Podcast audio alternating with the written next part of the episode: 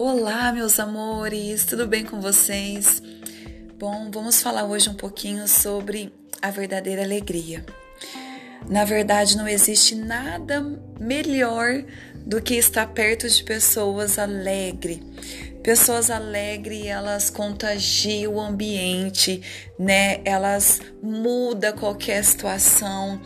É, vou dar um exemplo. A gente está numa rodinha de amigos, de repente chega aquela pessoa que é toda alegre, toda comunicativa, extrovertida, ela contagia o ambiente.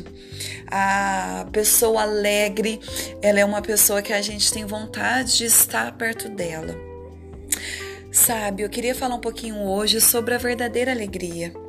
Nós temos um defeito muito grande. Nós relacionamos a alegria com o momento que nós estamos passando, com coisas, pessoas, situações. Então, se eu tenho uma casa, eu sou alegre. Se eu conquistar o meu carro zero, eu sou alegre. Ah, se eu tiver aquele emprego, então eu vou ser uma pessoa alegre. Na verdade, isso é uma alegria por fora, mas aquela verdadeira alegria que transborda, que contagia, ela é uma alegria que vem por dentro. E é essa alegria que nós temos que ter dentro de nós, que é independente da situação que estamos passando, ela existe dentro de nós e somente o Senhor Jesus é capaz de derramar essa verdadeira alegria sobre nós, essa alegria que vem de dentro para fora, essa alegria que passamos sim por momentos difíceis, tempestade, deserto, mas ela está aqui, ela floresce, a gente consegue ver o lado bom das coisas. É a alegria que vem do Senhor Jesus. Não é alegria que está relacionada a coisas, pessoas, situações. Não, mas é uma alegria de dentro, uma alegria que transborda, é aquela alegria que confia. Estou passando sim por um momento difícil, mas eu tenho um Deus que me surpreende. O choro dura uma noite, mas a alegria vem pelo amanhã. Então, está baseado nisso, no nosso Senhor e nas promessas que há de se cumprir. Amados do Senhor, nós precisamos buscar dia e noite por essa verdadeira alegria.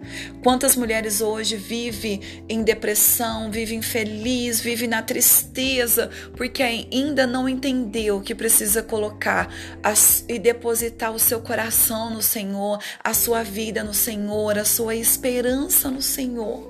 Que eu e que você possamos fazer isso dia e noite Deus, que o Senhor possa nos dar alegria, que o Senhor possa fazer transbordar no nosso coração, que possamos contagiar aqueles que estão à nossa volta, ao nosso redor. Nos faça ser uma mulher que contagia, uma mulher alegre e uma mulher sorridente. Que você possa ficar com essa palavra, em nome de Jesus.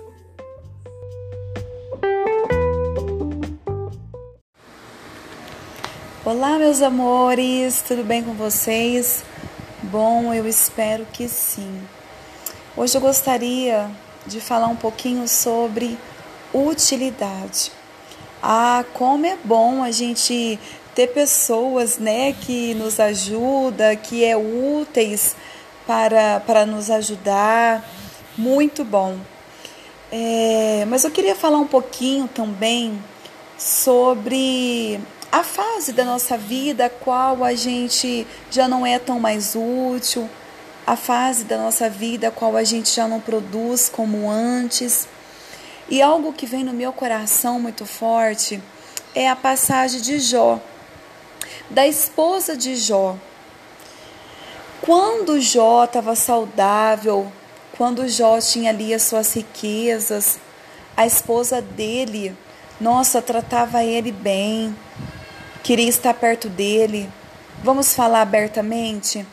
Quando Jó era útil, ela tratava ele muito bem. A partir do momento que Jó ficou enfermo, que ele começou a perder as coisas, né?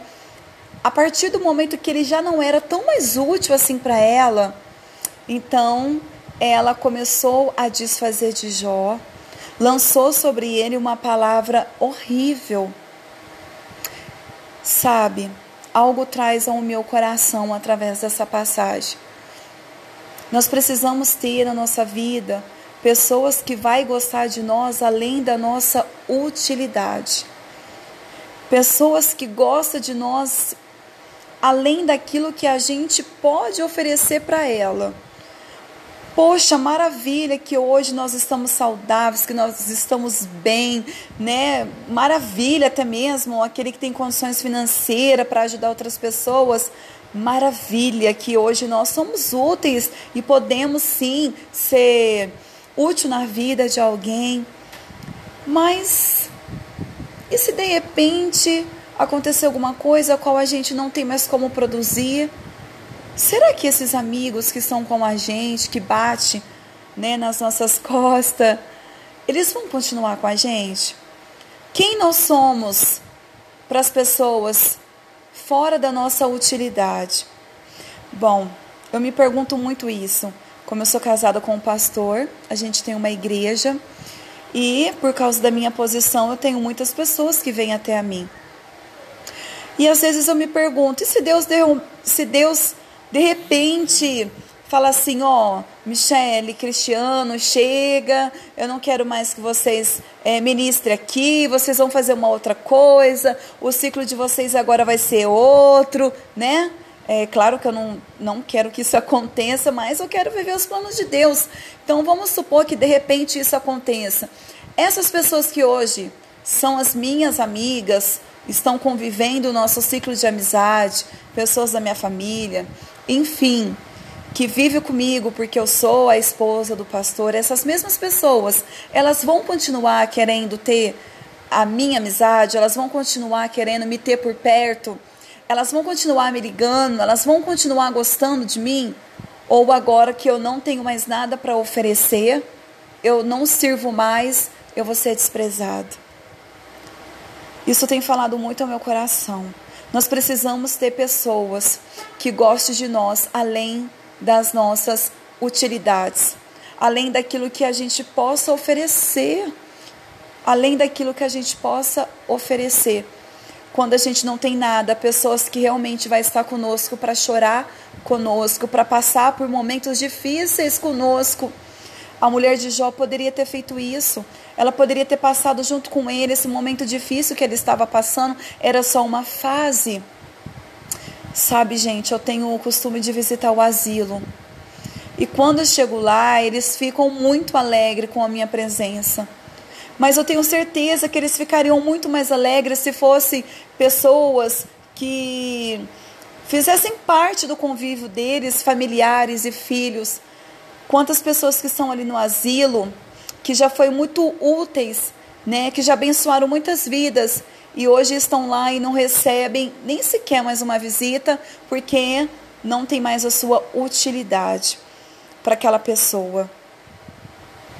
Nós precisamos de pessoas que gostem de nós, além da nossa utilidade. Precisamos de pessoas que estejam conosco, independente do momento que nós estamos passando pessoas que realmente gostam de nós por aquilo que nós somos. E trazendo para nós, nós também, nós precisamos estar com pessoas que não têm nada para nos oferecer.